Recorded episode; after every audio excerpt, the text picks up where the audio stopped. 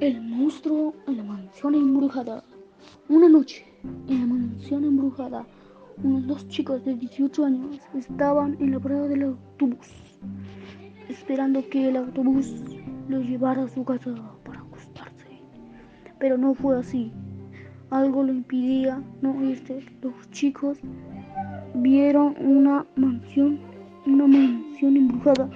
Los chicos escucharon gritos muy feos.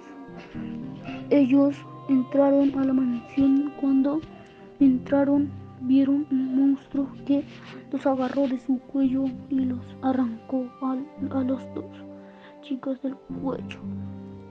Él agarró un cuchillo para cortar el cuerpo de los dos chicos para hacerse una sopa para él mismo. El monstruo pensó que ellos fueron sus únicos, pero no fue así.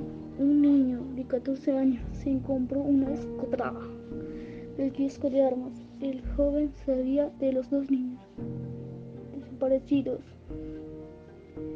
Él ya sabía que, que, el, que, el, que el monstruo se lo comió. El joven cargó su escopeta y fue a la mansión embrujada.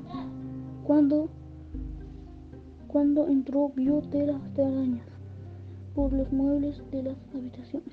El, el monstruo, escuchó pasos por, las escaleras. El monstruo pensó que era un humano. No, que era un, que era un humano. Pero sí, dijo el monstruo. Sí, por fin, dijo el monstruo. Pero él pensó que el humano no tenía arma. Pero sí, dijo el monstruo, tenía arma. Sí, sí tenía arma cuando bajó por la escalera. Cuando bajó, el joven le dio un tiro en la cara y se murió.